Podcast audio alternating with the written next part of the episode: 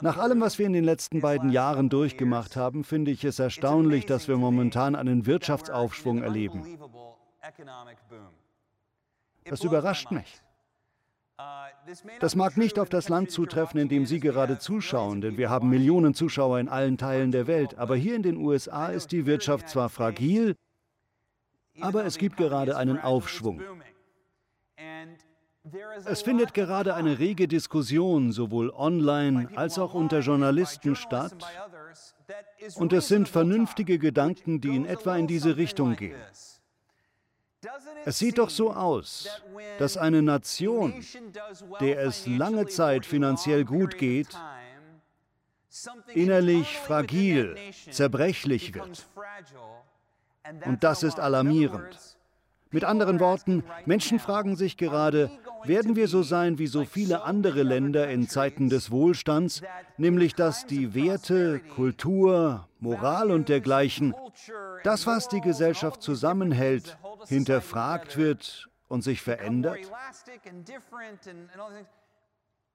Kurzum stehen wir als Nation am Rande des Absturzes.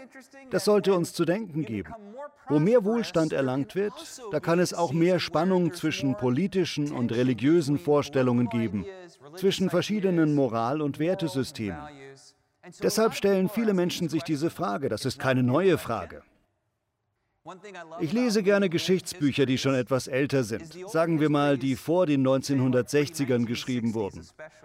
Was mir an ihnen gefällt, ist, dass sie sich nicht so sehr auf Wissenschaft und die archäologischen Funde konzentrieren, sondern eher auf die Frage, was ist in der Vergangenheit geschehen und was können wir als Volk davon lernen?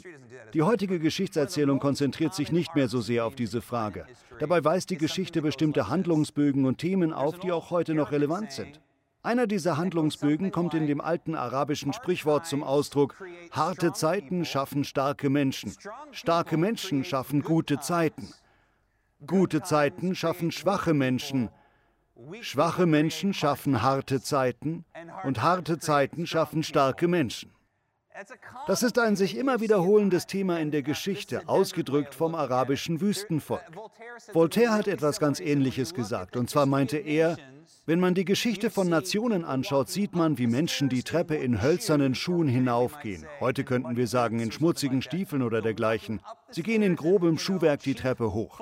Schuhwerk von Arbeitern. Und sie gehen die Treppe in seidenen Hausschuhen wieder hinunter. Und die beiden gehen auf der Treppe aneinander vorbei. Viele Menschen stellen die Frage, sind wir jetzt in der Phase der seidenen Hausschuhe? Gehen wir die Treppe hinunter? Sind wir die schwachen Menschen, die harte Zeiten schaffen? Winken wir anderen Nationen zu, die in hölzernen Arbeitsschuhen die Treppe hochgehen, während wir in unseren seidenen Hausschuhen die Treppe hinuntergehen? Und die Antwort lautet, ja, absolut, das sind wir. Aber um Ihnen ein bisschen Hoffnung zu geben, viele Gesellschaften, die in seidenen Hausschuhen die Treppe hinuntergegangen sind, sind nicht bis ganz nach unten gegangen. Eine Nation, ein Volk, wo immer sie sind, falls auch sie das erleben, ein Volk kann sich entschließen, etwas gegen die Verweichlichung zu tun, die der Wohlstand oft bringt.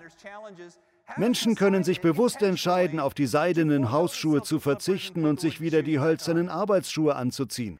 Und meine Ermutigung heute lautet, genau das ist es, was unsere Nation braucht.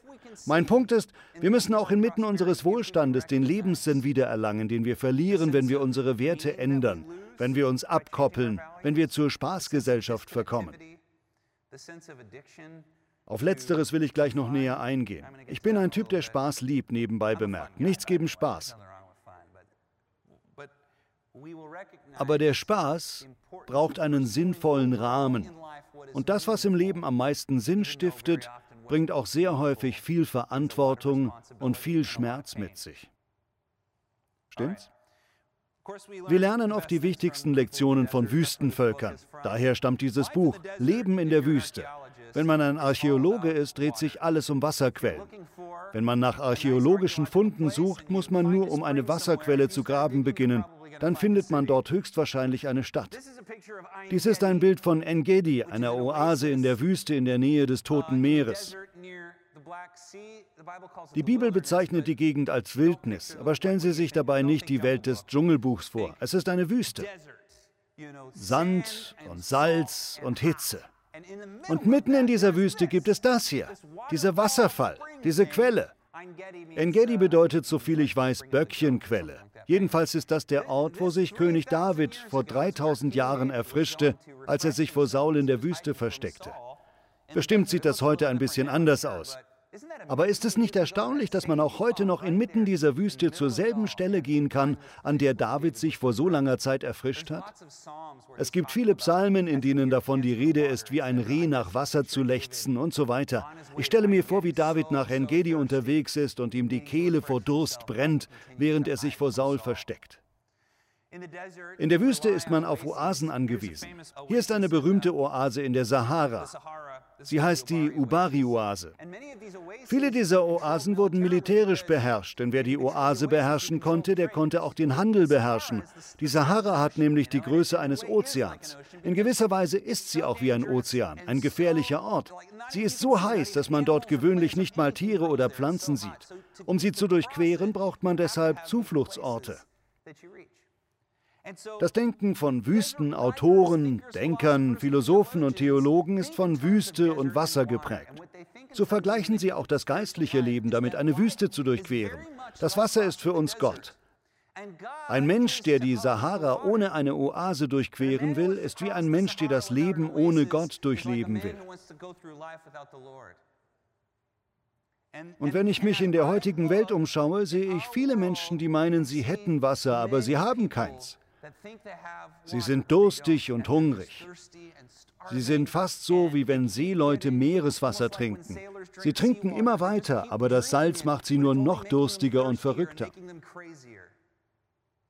Vielleicht trifft das auch auf Sie zu. Falls ja, dann möchte ich Sie heute damit ermutigen, dass es eine tiefere Quelle gibt, die Sie entdecken können.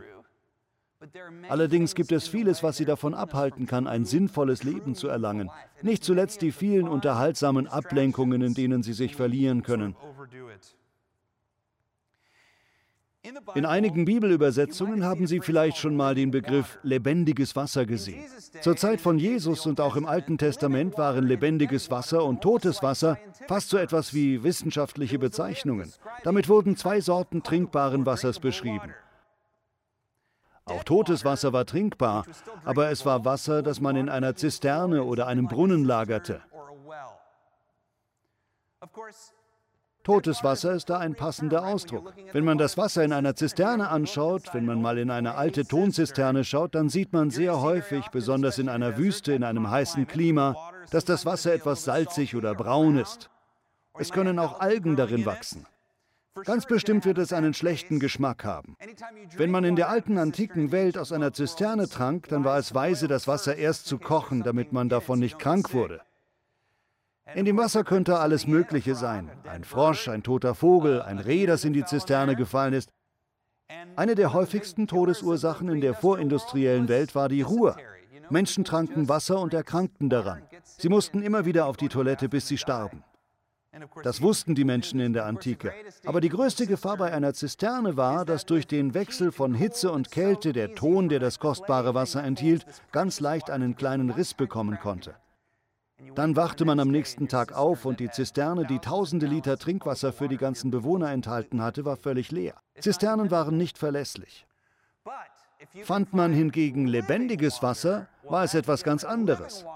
Lebendiges Wasser ist kein Zisternenwasser, sondern entweder Regenwasser aus dem Himmel, frischer Regen oder insbesondere Quellwasser. Es kommt aus der Erde. Das hier hinter mir ist ein lebendiges Wasser. Es ist ein Wasser, das immer fließt. Es ist frisch, es ist lebensspendend, es erhält das ganze Leben in seinem Umfeld. Das Wort lebendig trifft es genau. Schauen Sie es sich mal an. Es sieht lebendig aus, es bewegt sich, es spritzt und enthält Lebendiges, nicht Totes wie tote Fische oder Frösche. Überall, wo es hinkommt, spendet es Leben und es ist sogar kalt.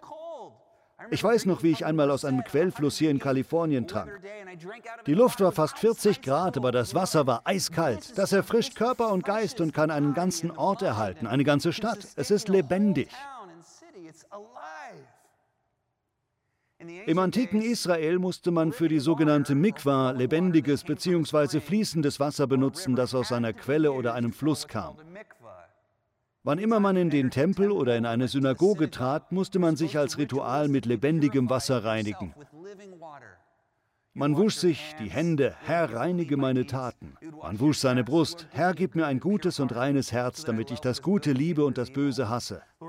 Herr, wasch meine Beine und Füße, damit alle meine Schritte schuldlos und rein sind. Herr, wasche meinen Kopf, damit ich einen reinen Geist habe und richtig sehen und denken kann. Dadurch traten die antiken Juden mit einer gewissen Erhabenheit in die Synagoge. Das lebendige Wasser war ein Sinnbild für Gott selbst und durch diese Waschung fühlten sie sich innerlich gereinigt und angemessen vorbereitet, von der Tora zu lernen. Mehr noch, das Sinnbild des lebendigen Wassers zieht sich durch die ganze Bibel. Zum Beispiel das hebräische Wort für Himmel, Shamia, das bedeutet der Ort des lebendigen Wassers. Wenn wir beispielsweise Jeremia 2 lesen, spricht Gott dort das folgende prophetische Wort über das Volk Israel. Denn mein Volk hat eine zweifache Sünde begangen. Mich, die Quelle des lebendigen Wassers, haben sie verlassen. Gott vergleicht sich mit einem Quellfluss, mit einem fließenden, dynamischen Strom, der das ganze Leben in seinem Umfeld erhält um sich Zisternen zu graben, löchrige Zisternen, die kein Wasser halten. Eine bessere Übersetzung wäre vielleicht rissige Zisternen. Sie haben sich also von diesem herrlichen Alpenquell frischen Wassers abgewandt und das schmutzige, dreckige Wasser bevorzugt, und als sie davon trinken wollten, haben sie festgestellt, dass es leer ist. Ist das nicht ein Sinnbild für viele Menschen heute, selbst für Christen? Erst haben sie Jesus gefunden, er hat sie gerettet, sie haben Leben gefunden, etwas Frisches. Doch dann haben sie sich aus irgendeinem Grund von Gott oder von dem lebensspendenden Umfeld abgewandt und sich stattdessen Zisternen zugewandt, was immer sie im Einzelnen sind, nur um dann festzustellen, dass sie sie krank machen oder leer sind oder sinkende Erträge bringen. Vielleicht sind Sie in Ihrem Leben gerade in dieser Situation. Dann möchte ich Sie einladen. Kommen Sie zurück. Gott versiegt nie. Er hört nie auf zu fließen. Er verschließt nie seine Arme ihnen gegenüber. Er sieht sie immer mitfühlend an. Kehren Sie heute zu Gott zurück. Warum warten? Wenn Sie spüren, wie Ihnen Ihr Herz bei diesen Worten schwer wird, kommen Sie jetzt zu Gott zurück. Sie müssen gar nicht erst lange darüber nachdenken. Da gibt es doch gar nichts zu überlegen. Kommen Sie zu Jesus zurück und trinken Sie von der Quelle des lebendigen Wassers. Dann wird Ihr Leben zwar auch voller Verantwortung und einiger schmerzhafter, schwieriger Momente sein. Es wird Opfer erfordern, aber gleichzeitig wird es ein Freude und sinnvolles Leben sein. Ein Leben, das eine Bedeutung hat. Gott vergleicht Götzen mit diesem toten Wasser. Götzen sind wie Zisternen. Und heute haben wir sehr viele Götzen. Das Smartphone in Ihrer Tasche kann zum Götzen werden. Zumindest mein Smartphone hat diese Neigung. Was uns zu Johannes Kapitel 4 bringt, die berühmte Passage, wo Jesus zu einer samaritanischen Frau über das lebendige Wasser spricht. Eine mögliche Auslegung ist folgende. Behalten Sie im Hinterkopf, dass das nur eine Auslegung ist. Wir wissen es nicht mit Sicherheit, okay? Also genießen Sie es mit Vorsicht. Ich habe diese Auslegung gewählt, weil es die interessanteste ist. Der Jakobsbrunnen, wo diese Begebenheit stattfindet, trägt diesen Namen aus einem von zwei möglichen Gründen. Im Alten Testament kommt der Name Jakobsbrunnen nirgends vor. Entweder heißt er so, weil er sich einfach auf dem Stück Land befindet, das Jakob gekauft hatte, oder, und ich hoffe, das zweite trifft zu, weil es der Brunnen ist, an dem Jakob seine Frau Rahel kennengelernt hat.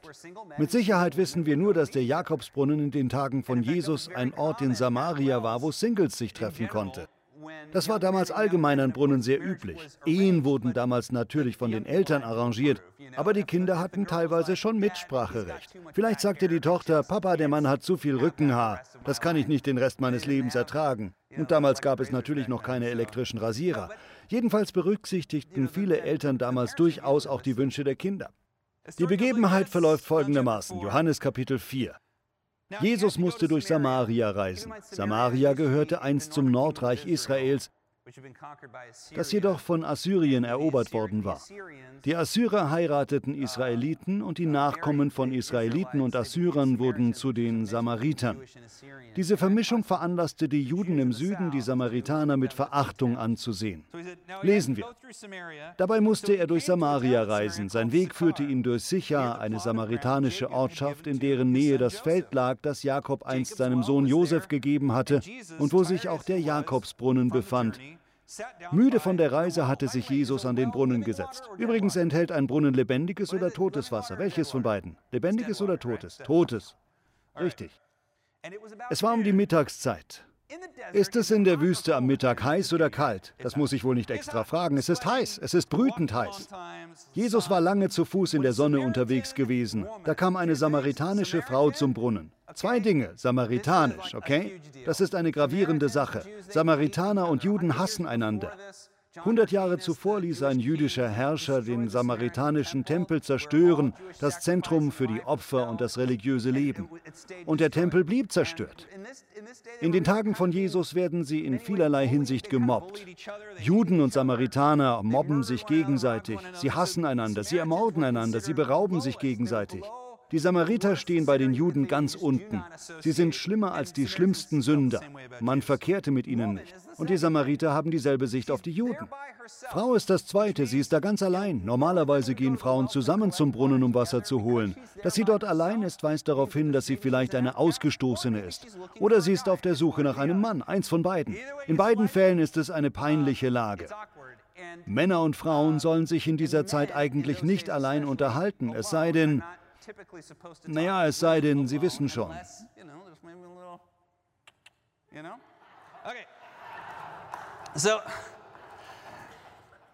Da kam eine samaritanische Frau zum Brunnen, um Wasser zu holen. Jesus bat sie, denken Sie daran, Jesus ist 33 oder jünger, zehn Jahre jünger als ich. Gib mir zu trinken. Seine Jünger waren in den Ort gegangen, um etwas zu essen zu kaufen. Überrascht fragte die Frau, wie kannst du mich um etwas zu trinken bitten? Du bist doch ein Jude und ich bin eine Samariterin. Ich glaube, sie sagt damit nicht nur, dass Juden und Samariter jeden Umgang miteinander vermeiden sollten, sondern auch, so eine verbotene Liebe wird nie funktionieren. Vielleicht sehen Sie das ja im Text nicht, ich schon. Aber vielleicht meint sie das gar nicht. Vielleicht lege ich das nur in den Text hinein. Jesus antwortete, wenn du wüsstest, worin die Gabe Gottes besteht und wer es ist, der zu dir sagt, gib mir zu trinken, dann hättest du ihn gebeten und er hätte dir Quellwasser gegeben. Was für Wasser? Lebendiges Wasser. An diesem Punkt des Gesprächs hört die Frau noch keine geistliche Bedeutung. Für sie ist klar, was er sagt, und zwar, hättest du mich gefragt, hätte ich dir gesagt, wo es eine frische Quelle gibt statt dieses Brunnens. So versteht sie das. Herr, wandte die Frau ein, du hast doch nichts, womit du Wasser schöpfen kannst, und der Brunnen ist tief. Woher willst du denn dieses lebendige Wasser nehmen? Sie ist nicht überzeugt. Bist du etwa mehr als unser Stammvater Jakob, der uns diesen Brunnen gegeben und selbst von seinem Wasser getrunken hat, er und seine Söhne und seine Herden? Mit anderen Worten, sie sagt zu diesem herablassenden jüdischen Typ, der behauptet, er hätte irgendwo lebendiges Wasser, ist unser Brunnenwasser etwa nicht gut genug für dich? Das hier ist ziemlich gutes Wasser. Es ist nicht schlecht. Wir trinken das schon seit langer Zeit. Es ist gutes Zeug. Du kannst ruhig davon trinken. Jesus gab ihr zur Antwort, jeder, der von diesem Wasser trinkt, von diesem toten Wasser, wird wieder Durst bekommen. Wer aber von dem Wasser trinkt, das ich ihm geben werde, wird niemals mehr durstig sein. Das Wasser, das ich ihm gebe, wird in ihm zu einer Quelle werden, die unaufhörlich fließt bis ins ewige Leben. Diese Quelle kann im Innern eines Menschen sein, aber sie kapiert nicht, worauf er hinaus will. Herr, bitte gib mir von diesem Wasser, sagt die Frau. Dann werde ich nie mehr Durst haben und muss nicht mehr hierher kommen, um Wasser zu holen. Sie versteht die Worte von Jesus buchstäblich. Okay, wo ist denn diese Quelle? Sag's mir, ist es irgendeine geheime Quelle irgendwo? Geh und ruf deinen Mann, entgegnete Jesus. Komm mit ihm hierher. Sie antwortet mit einem vielsagenden Lächeln, ich habe keinen Mann. Wie ist das zu verstehen? Ich habe keinen Mann. Ist das als Anmache zu verstehen? Ich weiß nicht, vielleicht nicht. Sorry, falls Sie Bibellehrer sind und mit dieser Auslegung nicht übereinstimmen, aber es gibt durchaus Bibelforschungen, die das untermauern. Jedenfalls sagt Jesus ihr, geh und ruf deinen Mann. Ich habe keinen Mann. Ich glaube, sie will damit sagen, ich bin zu haben. Das stimmt, erwidert Jesus. Du hast keinen Mann. Fünf Männer hast du gehabt. Und der, den du jetzt hast, ist nicht dein Mann. Da hast du die Wahrheit gesagt. Worauf weist er damit hin? Vielleicht sagt sich diese Frau, was sich so viele von uns sagen. Wenn ich nur den Richtigen kennenlerne, dann werde ich glücklich sein. Die ersten sechs waren nicht richtig. Aber die Nummer sieben, das ist eine heilige Zahl, das wird der Richtige sein. Viele von uns, alle, die keine Quelle lebendigen Wassers in sich haben, fallen auf dieses Denken herein. Ich brauche nur eine weitere gute Sendung. Ich brauche nur eine weitere gute Reise. Ich brauche nur eine weitere gute Mahlzeit. Wann hat Disneyland endlich wieder auf? Als er das sagt, dass sie fünf Männer gehabt hat und derjenige, mit dem sie jetzt zusammen ist, nicht mal ihr Mann ist, fällt bei ihr der Groschen. Oh, du bist ein Prophet. Und wohlgemerkt für die Samariter war der letzte Prophet Mose. Der nächste Prophet würde der Messias sein. Das heißt, wenn sie sagt, oh, du bist ein Prophet, dann meint sie damit, ich glaube, dass du der Messias bist.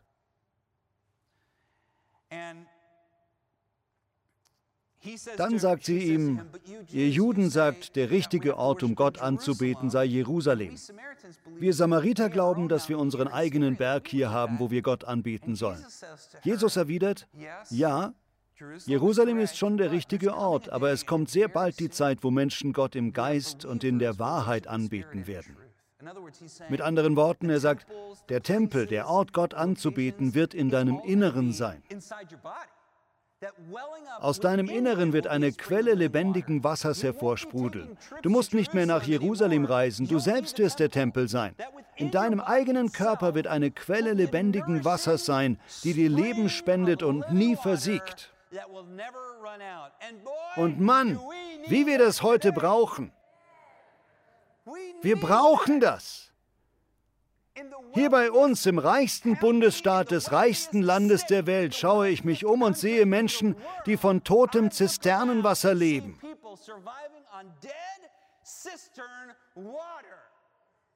Wir brauchen eine lebendige Wasserquelle, die von innen her kommt.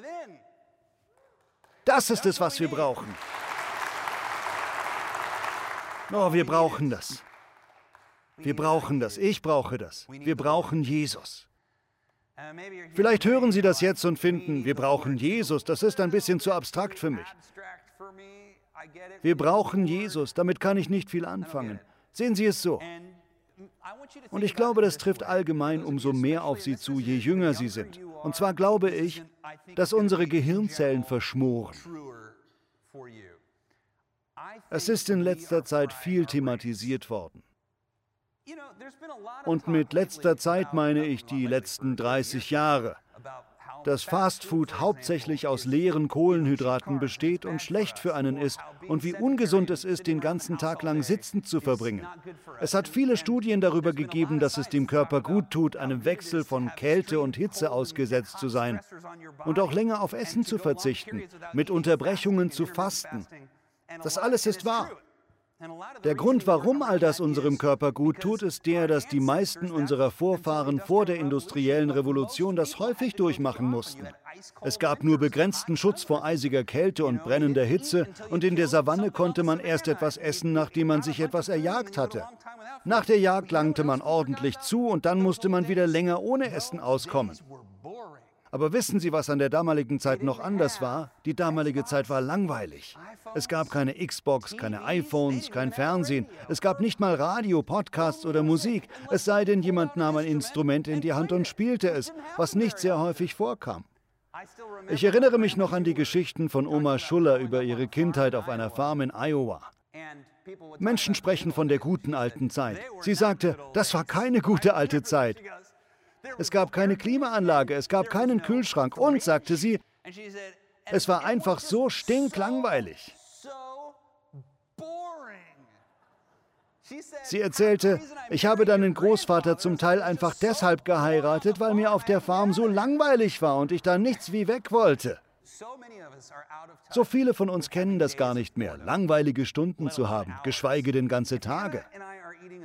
Wenn Hannah und ich essen gehen und wir in einem hübschen Restaurant voller eindrucksvoller Menschen sitzen, die alle schick gekleidet sind und über interessante Dinge sprechen, und Hannah dann aufsteht, um auf die Toilette zu gehen, wissen Sie, was ich dann tue?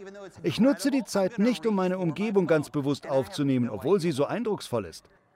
Stattdessen greife ich automatisch zu meinem Smartphone. Ich weiß auch nicht warum. Erinnern Sie sich noch an die Zeiten, als Handys zum Telefonieren da waren? Das ist wohl vorbei. Viele von uns können nicht mal zwei Minuten Langeweile vertragen, geschweige denn zwei Stunden oder zwei Tage. Und ich glaube, damit verschmoren wir unser Gehirn. Ich glaube, das ist für unser Gehirn wie Fastfood für den Bauch. Und das tun wir unserem Gehirn ständig an. Um auf den Punkt zu kommen, wenn wir von dem lebendigen Wasser trinken wollen, gibt es zwischen uns und der Wasserquelle eine Barriere, und zwar unsere Intoleranz für Langeweile.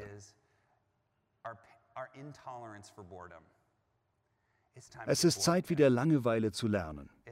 Es ist Zeit, ein Entzugsprogramm für unser Gehirn durchzumachen. Dieses Programm erfordert nicht nur bestimmte Dinge abzuschalten, sondern auch ein bestimmtes Wertesystem. Bitte hören Sie alle, was ich jetzt sage.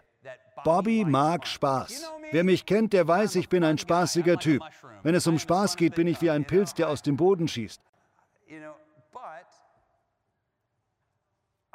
Aber ich erkenne auch, dass das meiste von dem, was wir als Spaß bezeichnen, mit der Zeit sinkende Erträge bringt, solange es nicht innerhalb eines sinnspendenden Rahmens stattfindet dann macht der Spaß mit der Zeit nicht mehr so viel Spaß. Er ist nicht mehr so prickelnd, wie er einst war. Und da hat man die Wahl im Leben und sehr häufig besteht die Wahl zwischen etwas Sinnstiftendem oder noch mehr Spaß. Und es ist das Sinnstiftende, das uns langfristig Lebensfreude verschafft. Auf den Sinn kommt es an. Wissen Sie, was jedoch das Problem mit sinnstiftenden Dingen ist? Sehr häufig sind sie langweilig. Oder noch schlimmer, die Dinge im Leben, die den größten Sinn stiften, erfordern gewöhnlich, dass man Verantwortung für jemanden oder etwas übernimmt. Sei es, dass man sich um jemanden kümmert oder einem neuen Projekt nachgeht, das sehr schwierig ist, oder Risiken eingeht oder mit Menschen zusammenarbeitet, deren Gesellschaft einem nicht angenehm ist. Schmutzige Windeln zu wechseln gilt allgemein als nicht spaßig, ist aber sinnstiftend. Notleidenden Menschen zu helfen ist häufig nicht sehr spaßig, aber es stiftet Sinn. Eine Sportkarriere hinter sich zu lassen, um eine Farm zu gründen, ist nicht immer spaßig. Aber Mann, führt der Typ ein sinnvolles Leben. Das kann man ihm schon am Gesicht ablesen. Man konnte es in seinem Gesicht sehen. Wir können leicht in die irrige Jagd nach den sinkenden Erträgen des Spaßes hineinrutschen, statt etwas zu tun, was unserem Leben Sinn verleiht.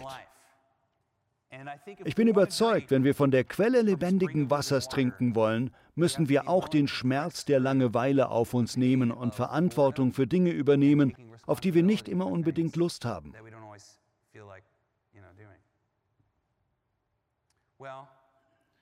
Wie man es auch dreht und wendet. Viele von uns trinken aus Zisternen, aus Zisternen, die sowas von rissig sind.